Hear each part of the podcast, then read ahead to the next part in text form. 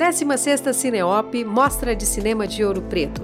Lei Federal de Incentivo à Cultura. Patrocínio Instituto Cultural Vale. Cedro Mineração. CEMIG, Governo de Minas Gerais.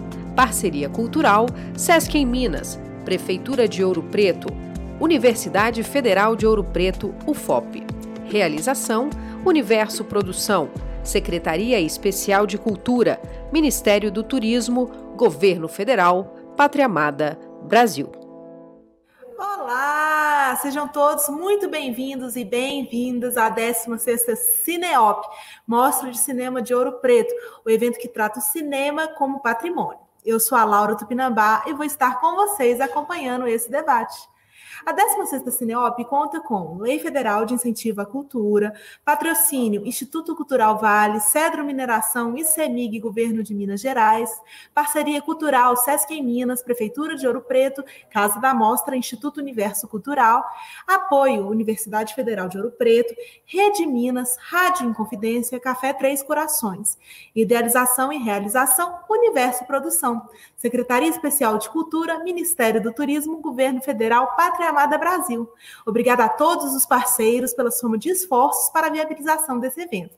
A 16ª Cineop vai até o dia 28 de junho e oferece uma programação intensa, abrangente e gratuita, aberta para o mundo. Confira a programação completa em cineop.com.br. Esse debate aborda o tema a restauração de obras audiovisuais e propõe uma discussão em torno da importância dos laboratórios e dos diferentes processos de restauro, que estão profundamente relacionados com as tecnologias existentes e disponíveis, além ainda de impor uma reflexão sobre ética e limites no manuseio das obras.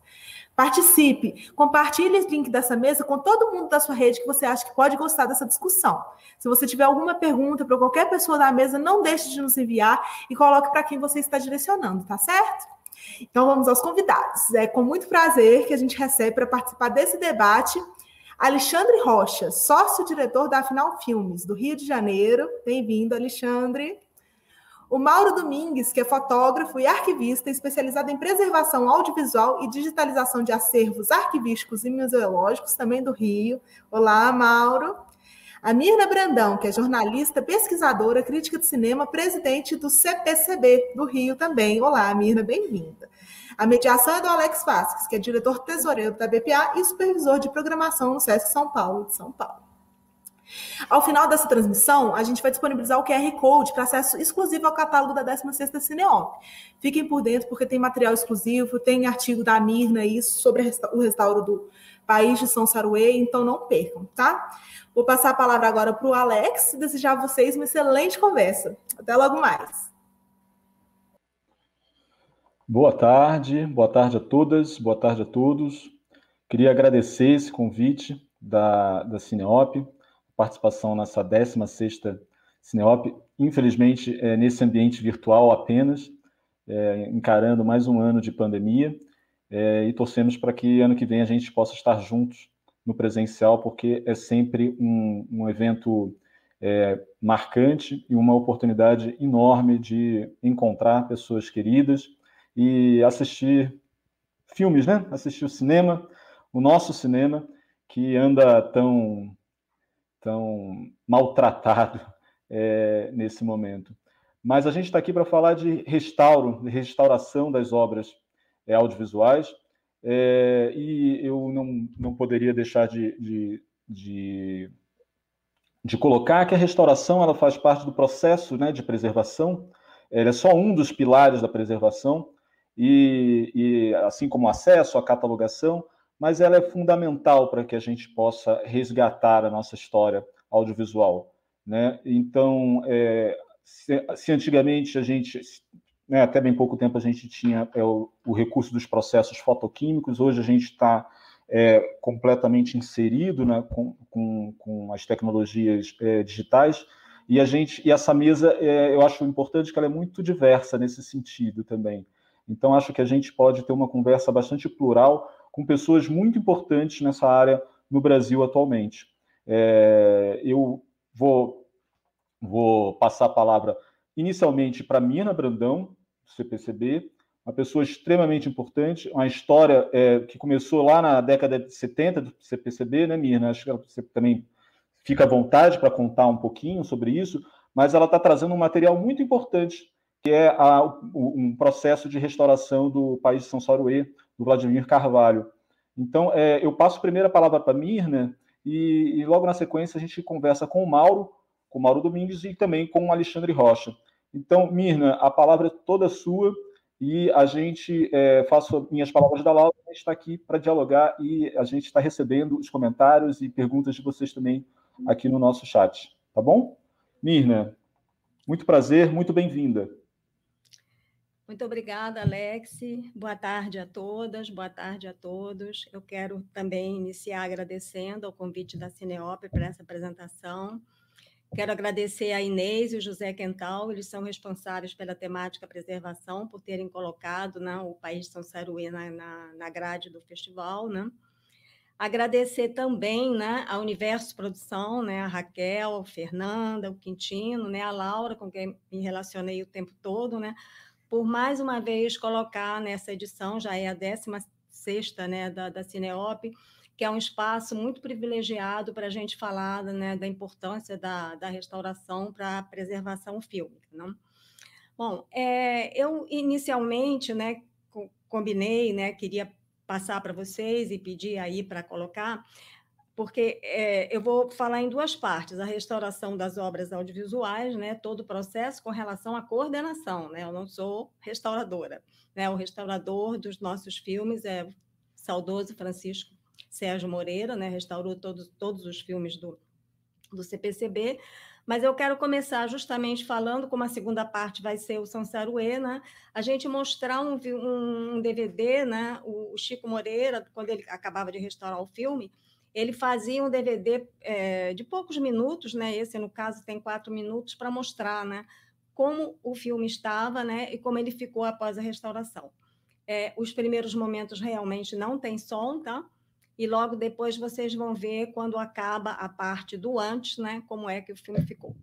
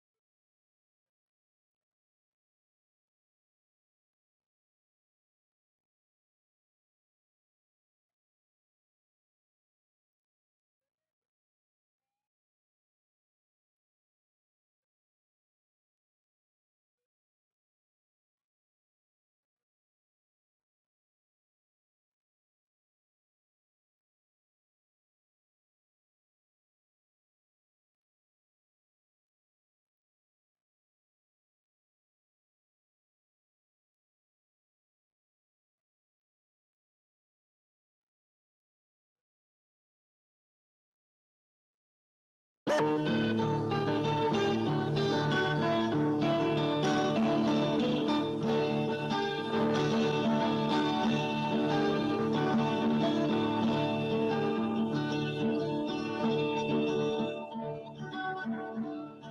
avião sobrevoa o reino desencantado.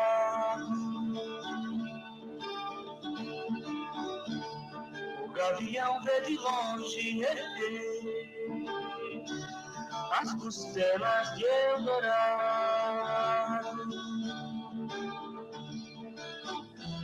Pra onde ele levou tudo pra dentro de qual cercado. A Cauã e seus redores no mesmo laço jogado.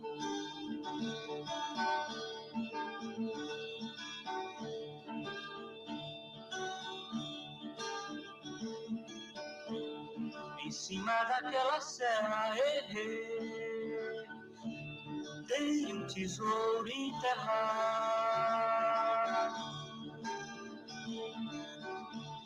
Com suas garras de aço, errei, o gavião voa abaixo. Ouro, prata, diamantes e o algodão em penacho, nascendo da terra seca e dos ossos desse riacho.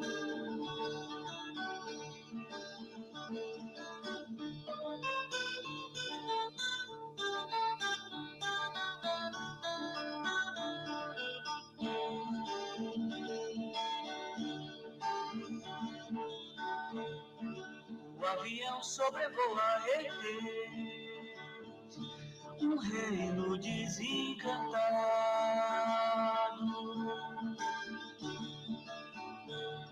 O gavião vê de longe Reis, as costelas de Eldorado e a balança dos contentes. Ei, ei, ei, pesa a sede do Bom, vocês, vocês viram ali que o assistente é o Walter Carvalho, né? Ele esteve o tempo todo com a gente, né? E o Vladimir também. E, inclusive, a nova marcação de luz né, foi feita por ele. Mas antes de entrar especificamente né, na restaura, restauração do Saruê, eu queria justamente falar um pouco do tema, né, hoje, que é a restauração das obras audiovisuais, em cima de todo o processo, né, que foi a coordenação desse projeto de, de restauração, né? Muito mais do que eu, o Carlos esteve à frente disso, ele, inclusive, é, deixou um livro escrito sobre isso, que a gente vai, vai editar brevemente.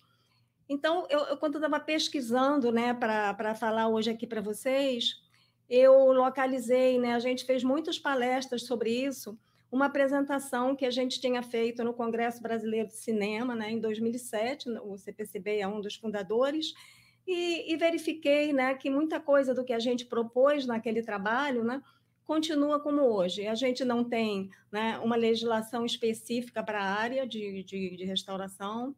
Isso é um problema assim muito complicado, né? O Francisco Moreira, que restaurou os filmes, ele ficava assim desesperado com isso, porque a, a, tanto o Ministério da Cultura, que dá um incentivo, quanto a patrocinadora do filme, ela tem as suas normas, né? Então, ela estabelece prazos, né?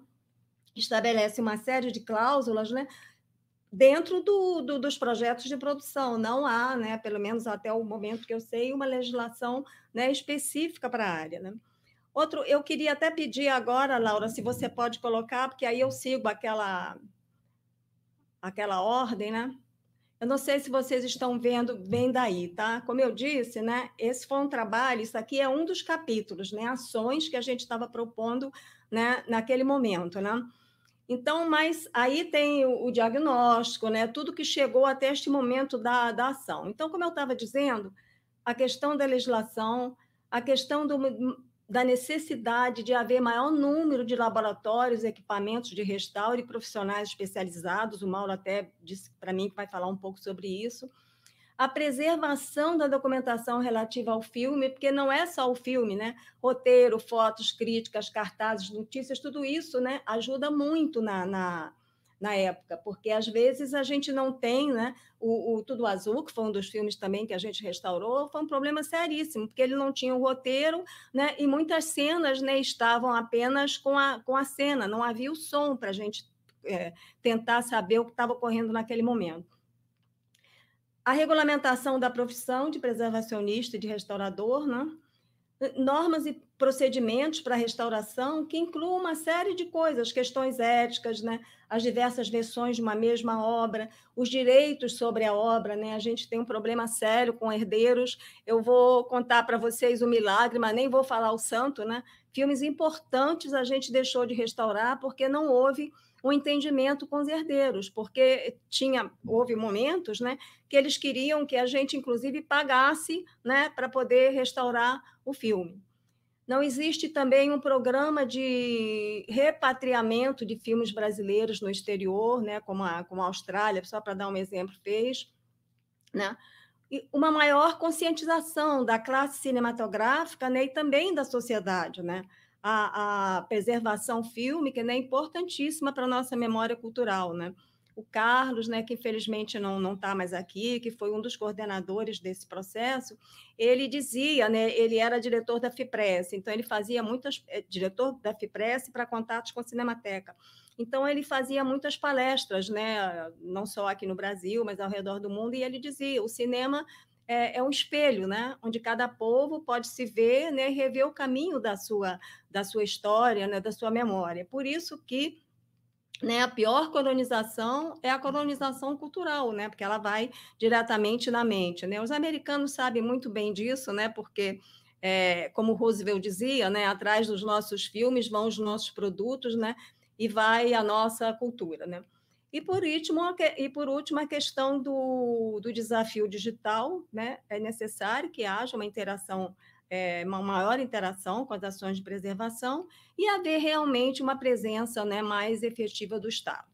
Entrando, entrando agora especificamente né, no país de São Saruê, né, que nosso tempo aqui é curto, eu não vou me, me, me deter na importância do filme, né? eu estou falando com a área de cinema, então todos sabem né, da, da, como esse filme é importante na cinematografia brasileira uma dificuldade grande que a gente tem, é, como o recurso é sempre pequeno, né, é selecionar qual filme a gente vai restaurar. Essa parte é uma parte assim é, realmente muito difícil. A gente procura seguir o, o CPCB, ele faz parte do grupo da FIAF. Então a gente procura seguir, né, a, a orientação que a FIAF dá, né? O, o país São Saruê entrava em quase todos os itens da orientação. Né? A única que ele não entrava era que era o primeiro filme e era o último filme, nem era o primeiro do Vladimir, né? e felizmente nem foi o último. Mas ele tinha um item muito importante, que era o item do que a FIAF fala lá no código dela, que é o item do coisas que aconteceram né, em torno do filme. E aconteceu com o país São Saruê. Ele foi realizado, como vocês sabem, em 1971 mas ficou preso pelos órgãos de censura e só foi lançado né, em 1979. Né? E, desde, e foi lançado no Festival de Brasília, né, recebeu inúmeros prêmios, quer dizer, é um filme importantíssimo. Eu queria até contar para vocês o, o, Carlos era muito amigo do, do, diretor Costa Gavras, né? E sempre que a gente passava por Paris para ir na Cinemateca ou no caminho das assembleias da FIPRESS, a gente deixava é, DVDs de filmes brasileiros para ele. Ele adorava filme brasileiro. Né? E uma das vezes foi o Saruê. Né? Ele nem estava lá na, no, em Paris na época. Né? A gente deixou com a Michelle, que é a mulher e produtora dele. Mas quando ele chegou, que ele viu o filme, ele ficou fascinado. Ele mandou um e-mail dizendo é forte, é vibrante, é vigoroso. Enfim, né? ele, é, ele é tudo isso. É realmente um, um filme né, que, que jamais né, poderia ser perdido. Bom, Além dessa dificuldade que eu falei da seleção né, e da legislação, né, há também a dificuldade do custo, né? O, o, a, a, restauração é uma coisa cara, né? A patrocinadora tem um limite, né? Que é um limite que não atende. Então, todos os filmes, né? Eu queria terminar deixando aqui um elogio muito grande para o Francisco Moreira, o Chico, porque todos os filmes que o CPCB restaurou, o, o, o valor não cobriu. Então, como que a gente conseguiu restaurar? Assim, a, a Labocine ajudou deixando de cobrar por muita, não dando dinheiro, mas deixando de cobrar por muito serviço técnico. O Francisco Moreira, que tinha um desprendimento enorme, abria mão né, do, do valor que ele receberia né, por aquela restauração. E, em muitos casos, né, o Carlos teve que cobrir com recursos próprios, porque é, principalmente quando a gente pega um, um, filme né, no estado como está esse, né, e outros até em estado que, vier, que vieram até pior, o caso do Menino de Engenho, que foi um deles, né, o, o, o valor né, que é, é, vamos dizer assim, que a, o limite do valor que a patrocinadora dá, né, embora seja valioso, né, porque é dali que a gente consegue restaurar, mas ele não atende realmente a restauração. Então, eu queria é, terminar né, com essa, esse, esse agradecimento né, póstumo para o Chico e dizer né, que, apesar de todas as dificuldades né, que eu coloquei aqui, é uma compensação incrível, é super gratificante quando a gente vê né, um filme restaurado voltar às telas. É, ele sempre, o relançamento foi sempre feito no Festival do Rio, né, é a pedido até da, da Petrobras, que foi a patrocinadora, mas quando eu chegava no palco, eu até dizia para eles: olha, eu nem vou falar da importância do filme, vocês vão assistir né, e vão ver que esse filme jamais poderia ser desfalcado do nosso cinema. É isso aí, no debate, se quiserem saber mais alguma coisa, estou à disposição. Obrigada. Muito obrigado, Mirna. Você está tá trazendo também é, é, pontos, temas é, muito caros à, à, área, né? A questão de editais, a questão de políticas públicas de financiamento, é, é, é, o suporte financeiro, né? o orçamento, prazo. acho que a gente também vai ter um tempinho para conversar sobre isso com o público. Por falar em público, já temos algumas manifestações. A Teresa de Souza é, lembra aqui do grande Chico Moreira, o querido, talentosíssimo Chico Moreira. É, a Fátima Taranto é, destaca um primor de restauração. É, realmente, o material está muito, muito, muito bacana. É, e quem vai trazer um pouco mais de informação para a gente, também, além da sua apresentação, também pode trazer um pouco, pode ilustrar é, do ponto de vista técnico, é o Mauro. Mas antes de chamar o Mauro, eu só quero é, é, lembrar que a gente está falando de Paris São Saruê, é, é, do Vladimir, e o Vladimir vai, vai, participar, o Vladimir Carvalho vai participar daqui a pouquinho, é, de uma mesa às 18 horas, com o tema preservação, da criação ao acesso. Então, gente, está tudo encadeado. Daqui a pouquinho vocês já fiquem aqui que a gente vai ouvir o. vai ver e ouvir o Vladimir é, num, debate bem bacana. Eu queria passar agora a palavra para o Mauro, Mauro Domingues, que é arquivista, que é fotógrafo, que é da área da preservação, é também da BPA, da Associação Brasileira de Preservação Audiovisual. Mauro, a palavra é sua. Muito obrigado pela sua presença, uma boa tarde. É, obrigado, Alex. É, boa tarde a todos. É, eu queria agradecer o convite, a Inês e o Quental pela, pelos curadores, né? a Laura, toda a equipe da, da Cineop, que faz esse evento fantástico e que é sempre um grande prazer participar. Pena que não estamos em Ouro Preto, mas, enfim, quem sabe torcer para que ano que vem nos encontremos em Ouro Preto com essa turma competente que faz um belíssimo é, evento cinematográfico. Né? É, enfim, o, eu, eu vou tentar, assim, rapidamente, por conta do pouco tempo, fazer um pequeno registro é, de como nós chegamos ao ponto que estamos hoje no que quer dizer, no, no que diz respeito à restauração. Né?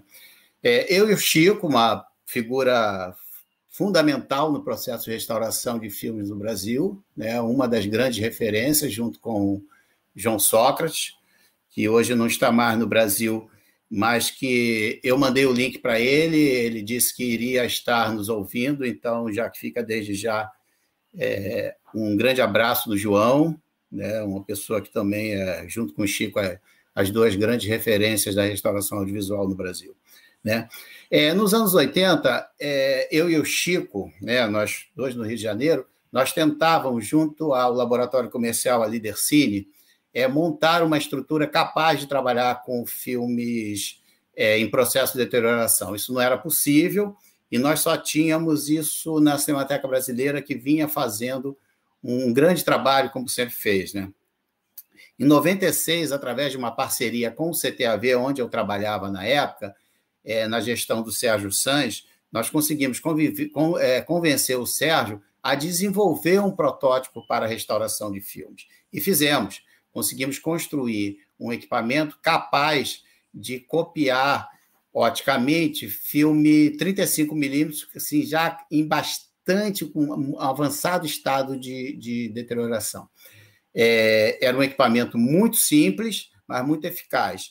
É, nós conseguimos é, colocar um sistema de avanço de quadro a quadro, ou seja, que nos permitia é, copiar um quadro por vez, o que era impossível na Lidercine na época, né? Um sistema de pré-banho, que é uma coisa interessante, que não é um sistema de janela molhada comum para quem trabalha com restauração, mas é um sistema em que você é, submete o filme antes da, do processo de captura a, a, um banho em um solvente específico. E isso conseguia resolver é, 90% dos problemas de, de danos físicos no suporte.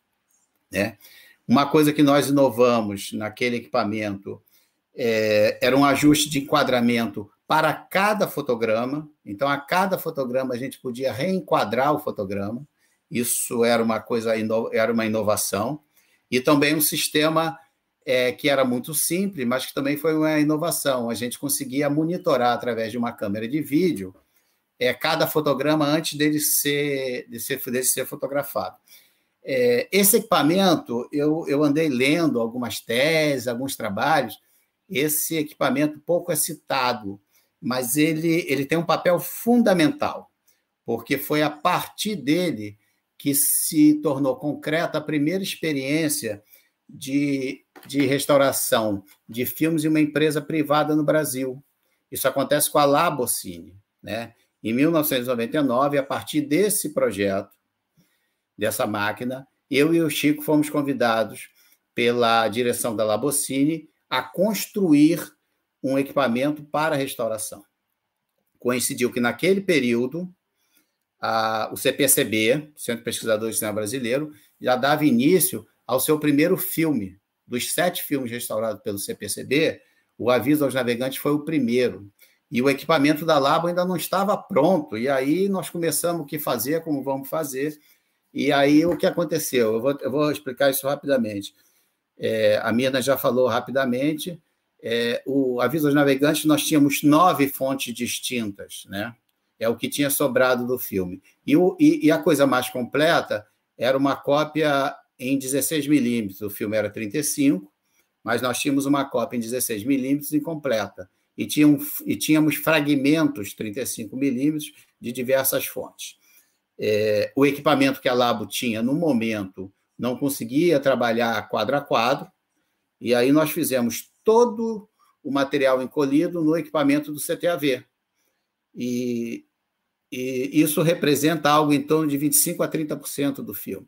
Então, esse equipamento ele foi muito importante no primeiro projeto da, da do CPCB e importantíssimo no, no, em todos os projetos que foram desenvolvidos na Labo, porque foi a partir dele que nós conseguimos construir o equipamento da Labo. Né? É, Para vocês terem uma ideia, é, eu ficava responsável pela copiagem desse material na, no CTAV e eu mesmo revelava o material. Então, nós conseguíamos fazer isso. Todo o material foi revelado no próprio CTV. Adaptamos também alguns equipamentos e revelamos esse material. Essa máquina do que nós desenvolvemos no CTAV, ela restaurou um fragmento do filme Ópera Sidéria, de 1913. Era um, um trecho de cerca de três minutos em nitrato de celulose. Ele restaurou também um trecho do, do Descobrimento do Brasil, do Humberto Mauro. Naquela época, o CTAV fez uma nova matriz intermediária, no caso, um internegativo de imagem, e, e parte do material é, foi feito nessa máquina, uma pequena parte, além do CPCB. Né? Esse material foi utilizado até, até 2002, quando eu estava no CTAV, e ele foi desmontado depois, mas eu, eu não sei Aí eu não sei dizer qual foi o motivo, eu acho isso uma coisa é, terrível. Então, é, foi a partir desse equipamento que a gente conseguiu montar o primeiro equipamento da Labocine e iniciar o que eu considero uma coisa muito importante e que falta hoje no cinema brasileiro. Né? Falta hoje uma estrutura com a tecnologia necessária para restaurar filme é numa empresa privada. A gente não tem isso hoje. É, vale a pena também ressaltar que para a gente montar esse primeiro equipamento, eu e o Chico nos encontramos em São Paulo com o João Sócrates. O João tinha vindo ao, Brasil, porque o filho dele tinha 18 anos, tinha passado na universidade, e ele veio para dar um abraço no filho. Enfim, nós fomos a São Paulo, conversamos com o João sobre o projeto, o João adorou, e o João gentilmente é, desenhou na sala onde ele estava, no apartamento que ele estava, um, um, uma janela molhada, um sistema de imersão total. Ele pegou um papel é, e desenhou. Para quem conheceu o João, é, isso é muito simples para ele, né? E essa generosidade do João foi assim fundamental. E aí ele entrou, foi ao quarto e trouxe uma ótica também, uma lente específica para copiagem de filme. Então eu queria registrar isso, eu espero que o João esteja esteja aí, né? Eu sempre lembro disso, é bom a gente fazer essas referências às pessoas que ajudaram. E a partir disso a gente conseguiu desenvolver o equipamento na, na Labocine. Né? É, cabe lembrar alguns, desses, alguns dos projetos que passaram desde o 1999 até 2014, quando a Labo, quando a Labo fecha, é, todo o acervo do Nelson foi duplicado e restaurado, Nelson Pereira dos Santos foi duplicado e restaurado é, nesse departamento de restauração. É, passaram por lá filmes da Cinédia, né, outros projetos. É, então, vale a pena citar esse, além do projeto CPCB, com sete longa-metragens. Então, vale a pena a gente é, ressaltar essa, essa importância desse equipamento. É, ressaltar também que nesse período foi o período que nós mais é, conseguimos restaurar filmes, não podemos deixar de registrar o acervo do Glauber Rocha, Joaquim Pedro de Andrade, né, o da Cinédia e tudo isso. Alguns desses feitos na Labo, alguns desses feitos na Cinemateca Brasileira, mas foi um período muito importante, por quê? Porque nós tínhamos, além de uma condição política favorável, é, apesar de todas as dificuldades, de não ter editais específicos para a restauração de filmes, nós tínhamos é, editais possíveis. A Petrobras financiou boa parte é, desses projetos. Né? O, o, recurso não era nunca assim suficiente, mas eu acho que o, o grande interesse das pessoas que estavam envolvidas, como a Mirna citou, o exemplo do Chico, é, tornavam possível esses projetos. Então, nós temos hoje é, uma boa parcela do uma parcela significativa de filmes brasileiros que foram restaurados nesse período, que foi um período muito favorável. Né? É, cabe também aqui fazer um registro é, da Silvia Rabelo, que era, era diretora da Labocine e que foi uma pessoa que colaborou e muito com todos esses projetos. Muitas vezes a Silvia fazia a conta de chegada para que o dinheiro desse no final das contas. Então, acho que isso cabe, cabe ressaltar, né?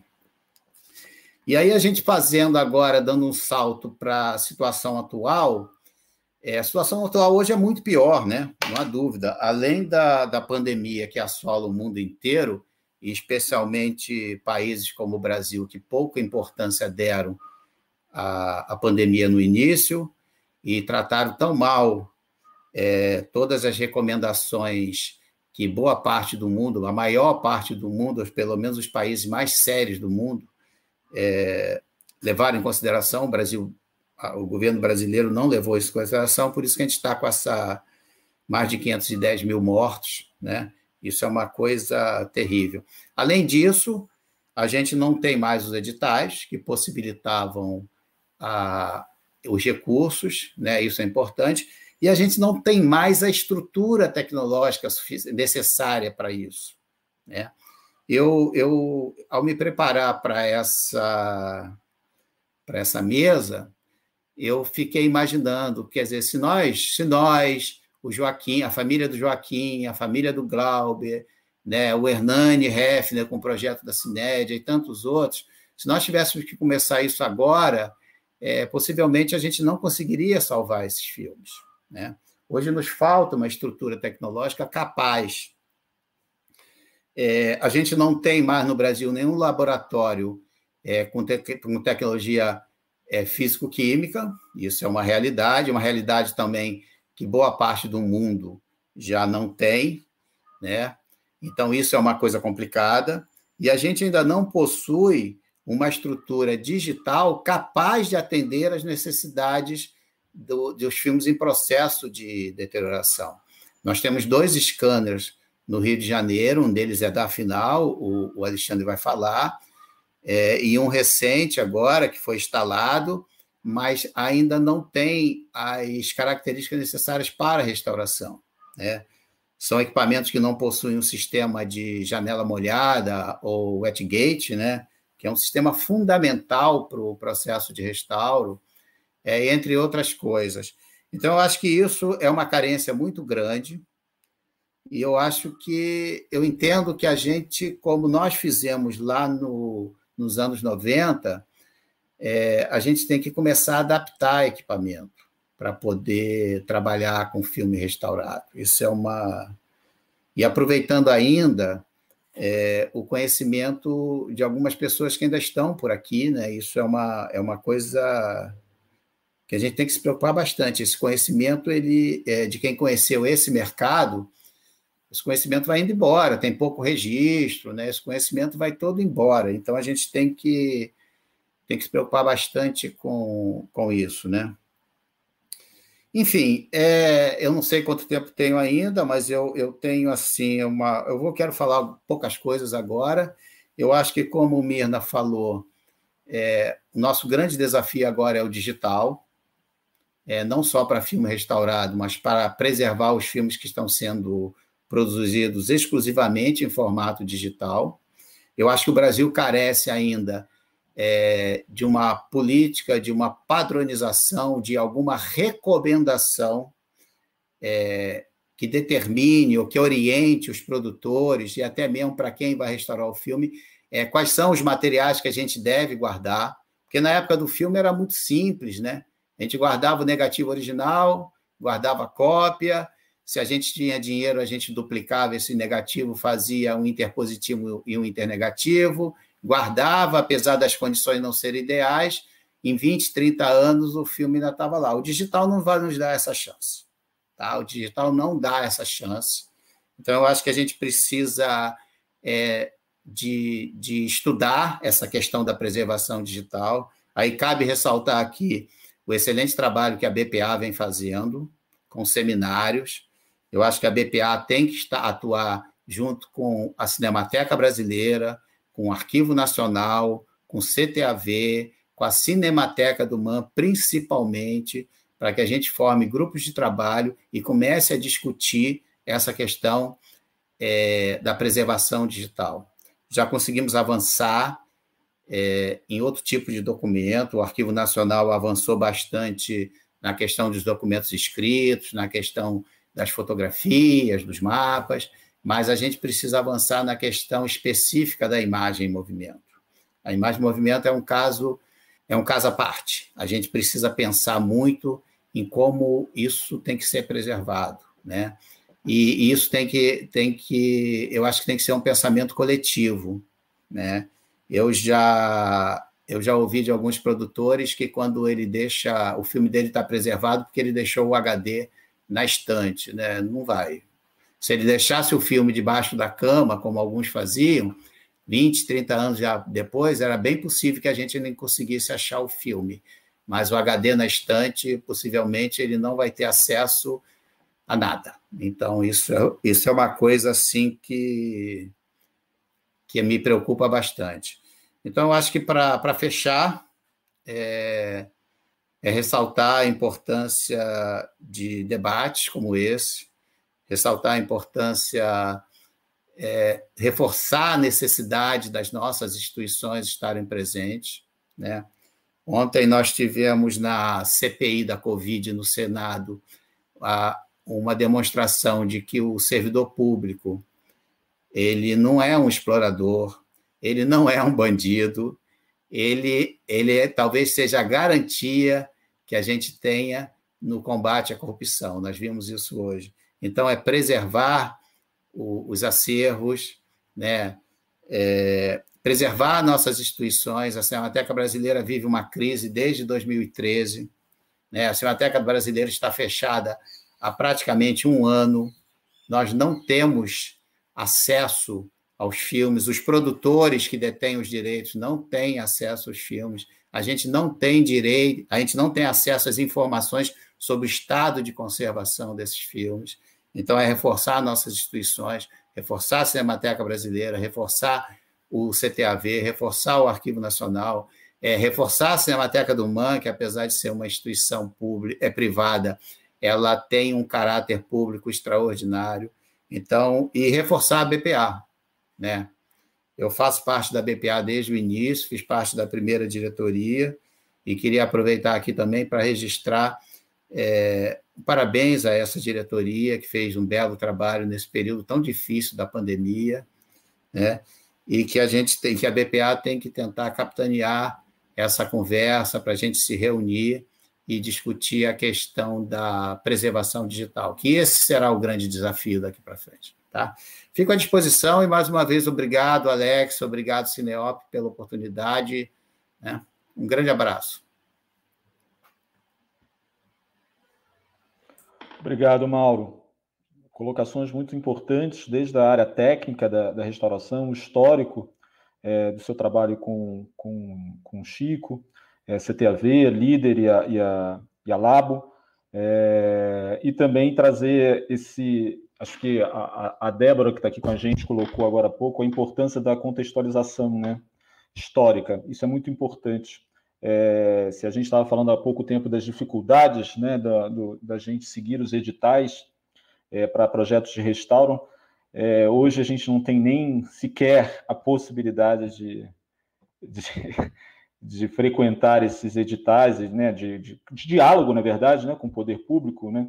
É, então é, é, importante que isso que você coloca e na mesma na mesma na mesma área trafegando aí a, a, a necessidade de união, né, da é, de todos nós que estamos é, aí lutando com a, pela preservação audiovisual no Brasil e a sensibilização da sociedade civil e do poder público também, né?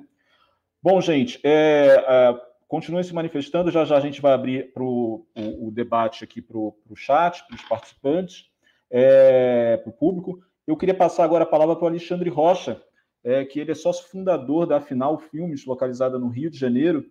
Alexandre, é, a palavra é sua, queria né, te dar boa tarde e muito, seja muito bem-vindo aqui ao nosso, à nossa conversa. Tá bom, Alexandre? É com você. Boa tarde, obrigado, Alex. Obrigado aí, Miana, Mauro, pela generosidade de me receber na mesa com vocês. Obrigado ao Cineop, obrigado ao Universo. Prazer estar aqui mais uma vez, conversando, falando, debatendo sobre o tema da preservação de obras audiovisuais e de cinema de uma maneira geral eu trago um olhar um pouco diferente, não por discordância, mas por ponto de vista do que foi exposto até agora, né? Eu sou um pouco tardio na, na no esquema, não, não participei desse histórico todo que Mauro e Mirna participaram. Eu conheci o Chico já na fase do, da restauração dos filmes do Nelson que o meu sócio Marcelo Pedrazzi acompanhou mais de perto e eu tive o prazer de participar também um pouco. E depois de várias conversas, a gente tentou muito pela paixão que tanto eu quanto Marcelo temos por arquivo, por cinema.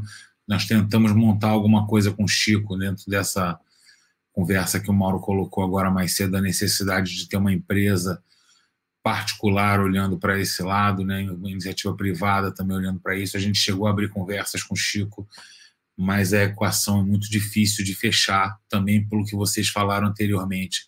Dificuldade de financiamento, a falta de perspectiva do produtor em relação ao próprio produto, de consciência do produtor sobre a preservação parece que vai ser uma mesa posterior da, da captação até o final. A preservação não começa na hora que você faz a tua master final, é lá no início, é onde você pensa tudo, o que você vai fazer. Esse tipo de pensamento é muito difícil do produtor brasileiro, dos que eu tive contato até hoje, né, para não ser injusto, é, é, ter na cabeça.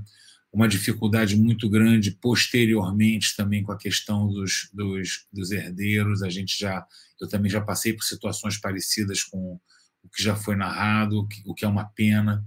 Tínhamos todas as condições técnicas e financeiras de fazer, não fossem questões pessoais, digamos assim, acabam dificultando a situação. É, eu trago o ponto de vista de uma produtora que resolveu montar, por paixão, um setor de, de restauração digital, né?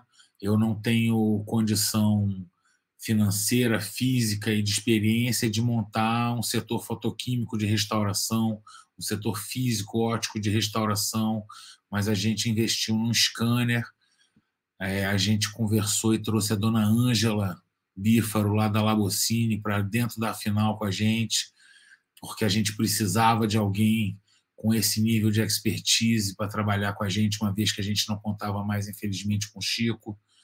E a gente costuma brincar que a gente digitalizou a Dona Ângela. Né? Hoje em dia, a Dona Ângela é quem escaneia o material dentro da Labocine, dentro da final.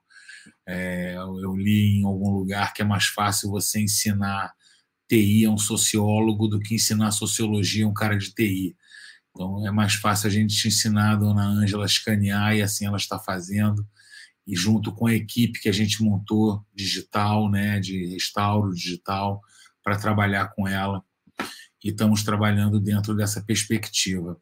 Sentimos muita falta, muita falta de suporte fotoquímico, de suporte físico, porque chegam materiais para gente que não tem a menor condição de passarem no scanner, como o Mauro apontou, o scanner que a gente tem não tem janela molhada, não trabalha com janela molhada, e isso limita, apesar dele ser é, guerreiro, digamos assim, ele conseguir trabalhar com muita coisa, e muita coisa que a gente achou que não fosse possível passar, passou, escaneamos e digitalmente conseguimos resolver, mas ele tem sim suas limitações para determinados tipos de trabalho. É importantíssimo, é fundamental que se tenha as ferramentas certas, os instrumentos certos, as máquinas certas para se trabalhar.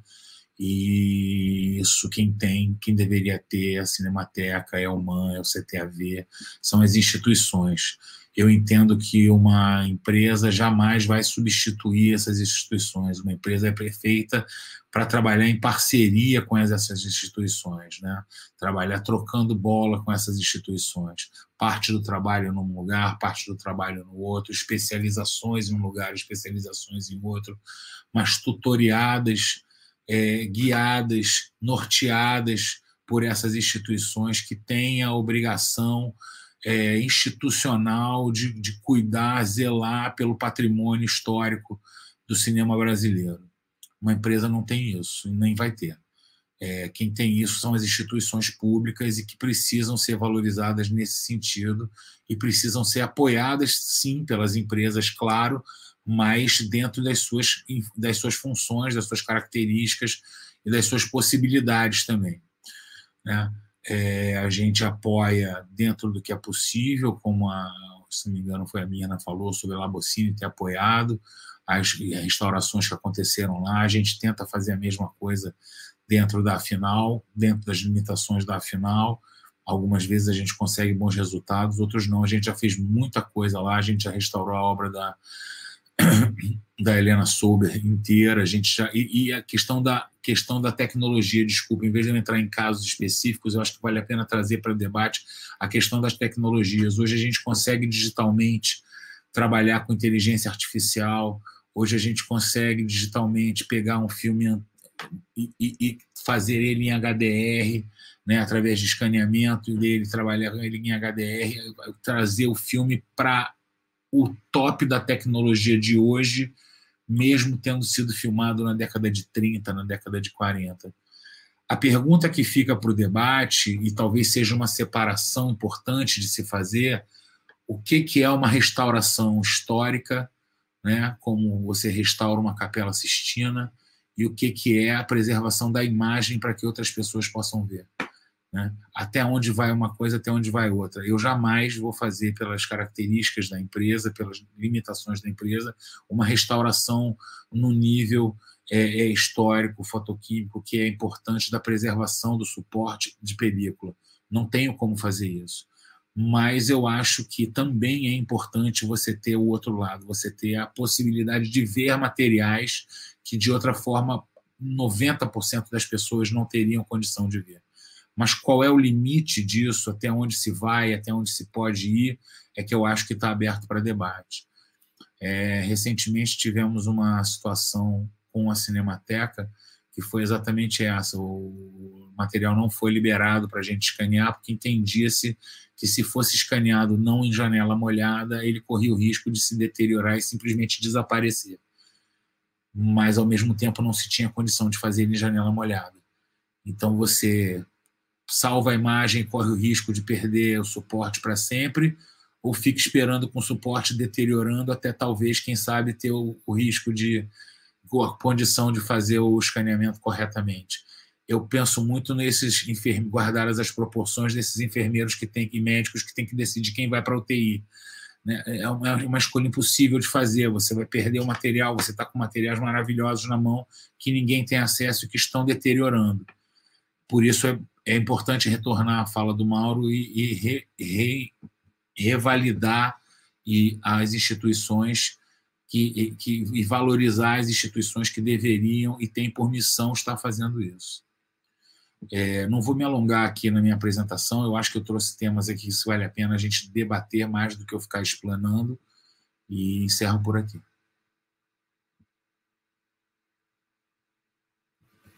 Muito obrigado, Alexandre, pelas suas colocações. É, bem pertinente, não só na área técnica, mas eu acho que também na área ética, né? É, pensando nesse, no princípio aí também da reversibilidade dos materiais, né? É, o que está em jogo na hora da gente fazer o, o, o iniciar o processo de restauração. É, aproveitando, já que tem, acabei de falar com você, vou fazer só uma pergunta do Marcos, que está participando com a gente. É, ele pergunta para você, Alexandre, é, qual é o seu scanner, na, o scanner da final, né, que, tá, que, que está à disposição para a realização do trabalho de restauração digital? A gente tem um Sintel da Blackmagic. Sintel, hoje eu tenho condição. É bom, eu, tenho três scanners: um scanner de 8 milímetros, um scanner de Super 8 e o Sintel da Blackmagic, que pega de 16, Super 16, 35, Super 35. Negativo, internegativo, positivo, interpositivo, qualquer uma dessas bitolas ou condições a gente tem condição de escanear. É um scanner, desculpa me alongar um pouquinho só explicando, ele é um scanner que ele tem talvez melhores condições do que outros scanners é, é, de tra trabalhar com materiais um pouco mais deteriorados, né? um certo encolhimento, um certo acanoamento, um certo abalonamento. Ele não tem grifa em todos os roletes, então ele vai com tensão, ele destrói menos, vamos dizer assim, as perfurações. Eu consigo trabalhar a tensão dele até fotograma por fotograma. Então ele me dá uma boa condição, mas ele não tem janela molhada. Então, assim, são coisas realmente que têm umas limitações que não adianta eu, eu tentar aqui vender uma coisa que não existe. É, agora, eu consigo fazer, é, conseguir passar materiais por lá, porque, assim, eu duvidava que passaria. E a gente conseguiu ter um bom resultado, porque digitalmente depois a gente tem muito recurso, né? A gente consegue digitalmente chegar num resultado muito bom. Obrigado, Alexandre. É, a Débora Butrucci, a presidenta da BPA, ela lembra né, é, que o único laboratório é, de restauro fotoquímico existente no Brasil atualmente é o da Cinemateca Brasileira, e o único da, da, da América Latina, inclusive, que processa cor. Né? E ele está, fech... ele está fechado junto com a Cinemateca Brasileira, se deteriorando junto com todo né, o acervo da Cinemateca. O, o Mauro já já tocou aqui nesse, nesse assunto, que é, de fato a gente precisa sempre é, tocar pela importância, é, inclusive a importância simbólica disso né, para a gente da área. Né? A gente tem um, a, a, Cinemateca Brasileira fechada e sem nenhum acesso, a gente não sabe é, é, como, como as coisas, como o acervo está, é, em que estado o acervo se encontra no momento. Né? A Fernanda Tavares ela coloca aqui uma, uma, uma questão é, interessante, perguntando se existe alguma literatura ou manuais técnicos sobre o maquinário de restauração. Talvez a partir do maquinário ideal, estudar possíveis gambiarras, algo que talvez o Mauro possa trazer um pouco dessas informações aí para a gente, né, Mauro? É, eu, eu, até respondi a Fernanda aqui pelo chat, mas, enfim, é, não, não existe um equipamento assim que você encontra, assim, ah, eu quero um equipamento para restaurar filme. Não, não existe isso. O que você faz é ajustar o equipamento, porque qual é o grande problema? Todos os equipamentos eles foram, eles foram construídos para filmes padronizados, ou seja, o filme 35 é 35 em qualquer lugar do mundo, o 16 é 16 em qualquer lugar do mundo, E quando o filme começa a, a deteriorar, uma das características é uma deformação física e até um encolhimento. Então, ele encolhe tanto verticalmente quanto horizontalmente, e aí ele não cabe no equipamento. E quando o equipamento é, tenta tracionar o filme, o, o, dependendo do nível de deterioração, ele pode arrebentar o equipamento. Né? O filme que eu citei, o, o Ópera Sidéria, que foi, foi restaurado no equipamento da, do CTAV, ele tem várias marcas de grifa, né, da, do sprocket dentado que traciona, porque o filme saiu do local e, e, e a, a, aquele sprocket dentado, aquela roda dentada que traciona o filme, ela passou por cima da emulsão. E isso a gente não conseguiu tirar. Isso daria para tirar agora no digital. Né? Então, é, é essa questão. A questão toda é o seguinte: você tem que pegar um equipamento e você tem que adaptar. O do CTAV é bem simples, gente, é uma pena. Eu, eu tive lá pouco antes da, da pandemia e perguntei pelo equipamento, ele estava desmontado. Eu vou explicar rapidamente, Alex. É, nós precisávamos tracionar o filme deteriorado e não tínhamos o motor alemão, que é o motor de passo onde você regula o tamanho da volta que ele dá. Aí nós usamos o motor de para-brisa de automóvel. Para quem tem automóvel, eu duvido que alguém tenha alguma vez trocado o motor de para-brisa, porque ele não quebra, né? Então, isso foi a primeira coisa. Nós, nós pegamos uma câmera reflex 2C, adaptamos a câmera também com motor de para-brisa. Então, calculamos, lógico, nós tivemos o suporte de um técnico do CTAV de mecânica, o Aloysio Gonzaga, que já está aposentado, e um técnico de eletrônico, Alexandre Coelho. Então, a partir das demandas minhas e do Chico, o equipamento foi, foi adaptado. Na Labocine foi a mesma coisa, nós adaptamos um copiador, né? E isso é o caminho, não tem outro jeito, né? E dá para fazer isso com scanner também. É, eu, a, as palavras do Alexandre, da Final, é, eu acho que a, a Final faz um excelente trabalho, a Final acertou muito quando se preparou para a possibilidade de trabalhar com material já em processo de deterioração. Eu me lembro que o Marcelo Pedrazzi é, me perguntou sobre a Ângela, a Ângela, que era conhecida como Dona Ângela, montadora de negativo da, da líder, da Labo, é uma pessoa assim que tem um conhecimento extraordinário, porque ela consegue dimensionar para eles e até para o cliente se aquele filme passa ou não passa, né? É, eu me lembro que eu até também, na época, eu falei que eles deveriam comprar também uma mesa de revisão bem simples, falei da questão do scanner 8 e Super 8, que existia um mercado. Então, é, eu acho que esse diálogo também é muito importante. Né? A gente teve é... alguns caminhos, né, Mauro? Você foi um deles.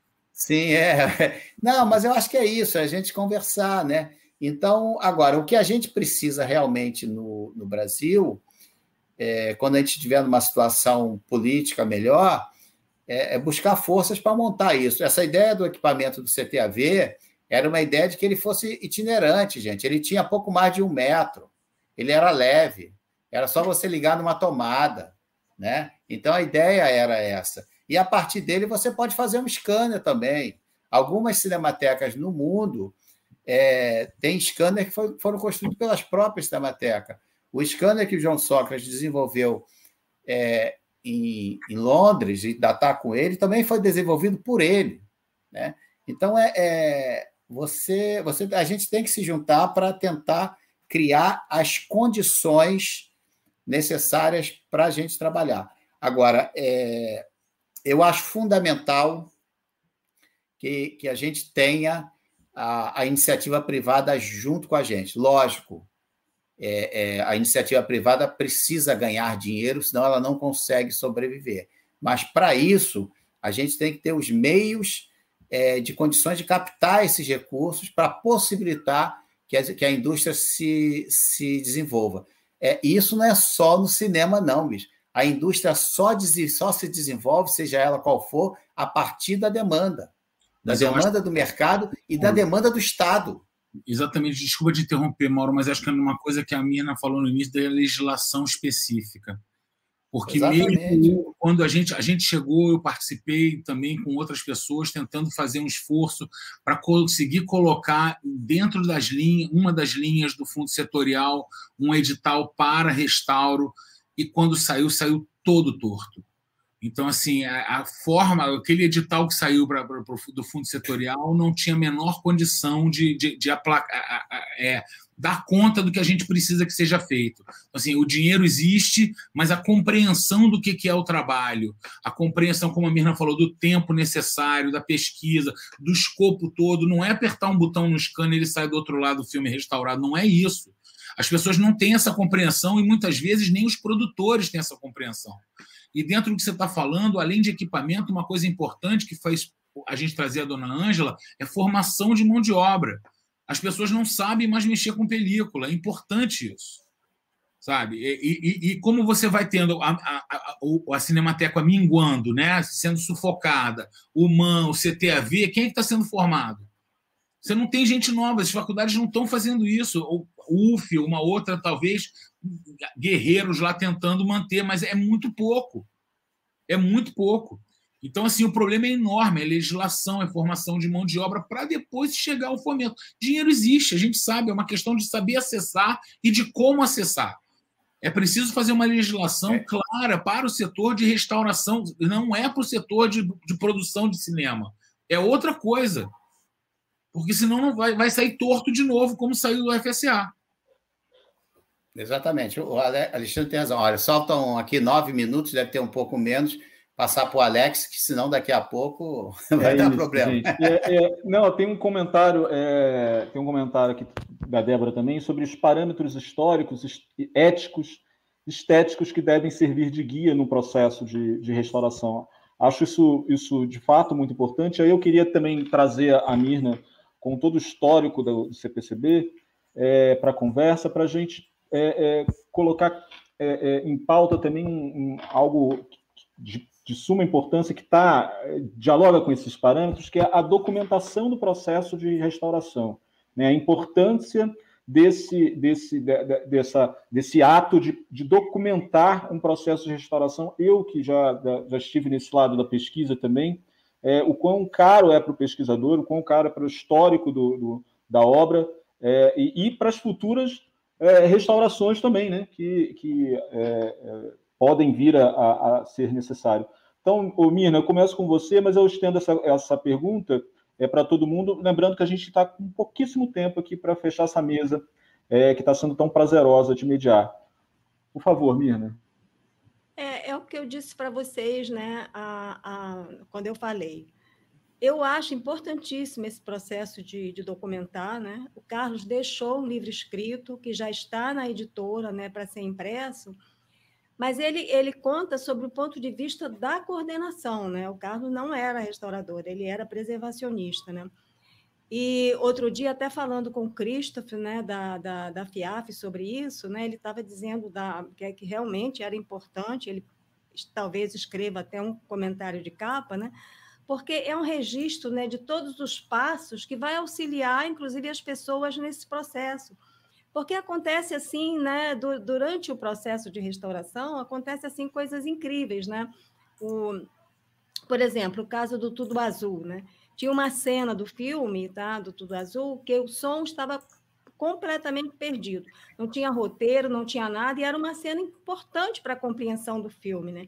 Então o Chico teve a ideia, né, de pedir auxílio aos, aos deficientes né, audiovisuais para que eles fizesse uma leitura labial né, daquela cena, né, que, que nem, nem, nem o roteiro tinha para a gente saber, né? e foi assim incrível, porque eles vieram, fizeram a leitura labial, a Marlene e o Luiz Delfino ainda estavam vivos na ocasião, né? eles regravaram, né?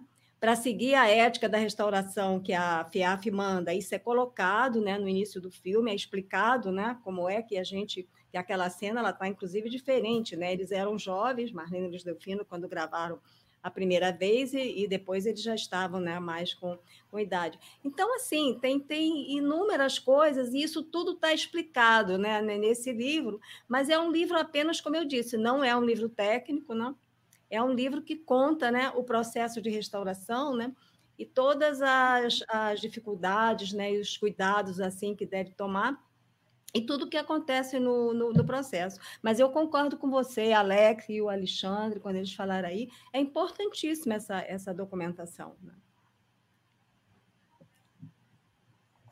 Obrigado, Mirna. O Mauro e Alexandre também, se vocês quiserem colocar, é, eu também já vou pedir para vocês fazerem as considerações finais, que nós estamos realmente já num, num, tempo muito apertado aqui, e eu queria agradecer a participação do público aqui, porque infelizmente eu deixei algumas coisinhas de fora, mas enfim, é, é essa terrível posição aqui de mediação. Mas Mauro e Alexandre, por favor, tá. é, vocês podem comentar e fazer suas considerações finais também. Muito obrigado. A Débora fez um comentário no chat que é muito importante, né? A questão ética, a questão legal. Então, é, todo projeto de restauração, ela tem que ter curadoria. A gente pode chamar de outro nome, mas é curadoria. A gente envolver pessoas que conheçam aquela obra, né? E que respeitem aquela obra, né? Porque você vê às vezes gente querendo modificar a obra, né? Então, acho que é preciso a gente é, preservar a obra como ela era. Isso é fundamental no restauro, sempre que possível, é claro. Né? É, e depois você pode até fazer versões daquela obra, mas ela tem que ser preservada. Né? A, a Débora lembrou bem. Então, eu sempre chamei isso de curadoria. Né? Enfim, é, são essas questões. É, eu acho que a gente tem que conversar muito ainda e conversar. Eu acho que a BPA é o canal para a gente encontrar. A gente conseguiu eu, eu, sinceramente, Alex, eu não me lembro nem quando é que foi o ano que a BPA foi criada, você me desculpe, mas eu sou de primeira hora associado, eu faço questão todo ano de, de pagar, eu participo, eu acho que isso é eu acho que é muito importante. Eu acho que eu acho que a minha geração é, deixou, vai deixar é, um legado que é a questão da formação. Né? Eu, Hernani, Fernanda, a Fátima Taranto, que nos ouve, é, e tantos outros, nós conseguimos é, é, ajudar na formação de várias pessoas que estão atuando hoje muito bem. Eu acho que isso é, é bacana, né? E essa coisa da associação dos técnicos, isso é muito importante, isso é muito importante. É, eu vou aproveitar, então, para agradecer mais uma vez o convite à Cineop, né, a Universo, Raquel, Fernanda, Quintino. É, gostaria muito de dar um abraço em vocês agora, mas, infelizmente, a gente tem que estar um pouco afastado. É, minha querida Mirna, minha presidente do CPCB, companheira lá, né? Eu me lembro que quando ela me chamou para a questão do aviso aos navegantes, nós conversamos e chegamos à conclusão que o, o, filme era um sobrevivente, a gente tinha que tratar ele como tal, né? Eu sempre me emociono muito quando eu vejo aquele filme, que eu acho que foi um grande passo. Lembro do Chico, que é um querido amigo, né? É, Alexandre, ótimo conversar contigo também e as pessoas que estão aí. O João Sócrates, lá de Londres, assistindo a gente, tantos amigos queridos. Tá? Um grande abraço e que, e que 22 a gente possa se encontrar fisicamente em Ouro Preto. Grande abraço. É, eu queria voltar a agradecer a todos também. É sempre um prazer estar aqui, não aqui, mas aí. É, é, também sempre um grande prazer falar sobre, sobre preservação, falar sobre cinema de uma maneira geral dando a contribuição que me cabe é, do ponto de vista de onde eu estou. É, gostaria muito, mas muito mesmo, que a gente pudesse avançar nessa, nessa, nessa área, porque o que eu passei nos últimos tempos tentando buscar filmes mais comerciais, com apelo mais comercial para poder estar o que eu vi de dificuldade de equipamento, de localização das matrizes, de desembaraço é, é, jurídico, de desembaraço de produção. É tão, é tão grande, o desafio é tão grande. E quando você olha para o outro lado, o que a gente vê, a visão da cultura que a gente tem no país, sobretudo hoje, é tão assustadora que às vezes dá, dá, dá desânimo, né? mas a gente não pode desanimar não, que cultura é resistência, a gente tem que continuar tentando sempre buscar o que a gente tem tentado. É isso. Alexandre, muito obrigado. É, queria passar a palavra para a Mirna, para ela fazer as considerações finais dela também. E eu, só um, um, um, comentário aqui, Mirna, é, pergun perguntando para você aqui no, no, no chat, é, você poderia dizer novamente o nome do livro é, que acho que é do, do, Carlos, né, que você acabou de comentar, não é isso? É, você poderia fazer isso e também fazer as suas considerações finais, por favor. Tá bom. O, o, livro foi o Carlos deixou escrito, né? Para quem não sabe, Carlos era meu marido, meu companheiro. Ele era da diretoria do CPCB e ele escreveu um livro sobre a coordenação desses filmes restaurados, né? E a gente está editando o livro, o livro está ainda na editora, né? Para ser, eu, eu fiz apenas uma uma revisão, né? Ele vai ser publicado exatamente, né? Como o Carlos deixou e quando ele for publicado, que eu acredito que ainda vai demorar mais ou menos dois meses, que ele está na fase ainda de diagramação, né? É um livro que a gente pretende distribuir, né? Ele não será vendido, né? Ele será distribuído, né? Para aquelas pessoas que se interessarem, né? E que tenham a ver, né? Com a área de restauração. Então, no, no, no momento, quem tiver interessado, isso vai ser divulgado, né? Vocês entram em contato que eu, que eu, que eu terei muito prazer, né? De de fornecer esses exemplares. Né? Com relação às minhas considerações finais, né, é realmente agradecer mais uma vez né, ao Alexandre, ao Mauro, ao Alex, né, à Cineop, por promover esse debate e essa mesa, e colocar o Saruê né, na grade. Gente, o Saruê está completando 50 anos né, de produção, 20 anos que o processo de restauração dele começou, ele está na grade e vale muito bem, e vale muito a pena ser visto. Né? É um dos melhores documentários do cinema brasileiro. Obrigada a todos.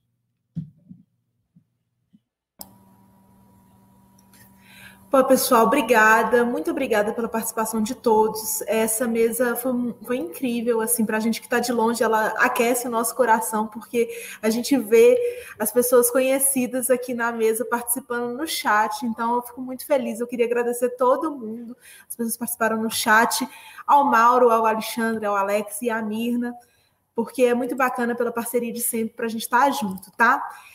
É, esse debate, gente, assim como todos os outros debates, ele fica disponível. Então, você que gostou dessa conversa, que acha que todo mundo tem que escutar, não deixa de compartilhar, tá? E você pode ver e rever, se inscreve no nosso canal, segue nossas redes sociais para você ficar por dentro de tudo que acontece na Cineop, tá bom? Eu vou agora liberar o QR Code, gente, que dá acesso ao catálogo, porque é um material que está incrível. Quem conhece sabe que a nossa publicação agora está super recheada, são 500 páginas. Então, aponta aí a câmera do seu celular para ter acesso a esse catálogo, porque está muito bom. E como foi falado na mesa, daqui a pouco, às 18 horas, eu convido todo mundo a ficar com a gente, porque a gente vai ter o debate de preservação da criação ao acesso com a participação da Lara Beck Belov, da Marina Tomé, do Rosenberg Cariri e do Vladimir Carvalho, que é o diretor né, de O País de São Saruê, que está nesse aniversário lindo aí de 50 anos e que está na nossa programação, disponível para ser visto até o dia 28, segunda, tá bom? Então não deixem de assistir tá? Toda a programação você pode acessar lá no site cineop.com.br e lá também você encontra um link para doações do programa Mesa Brasil Sesc.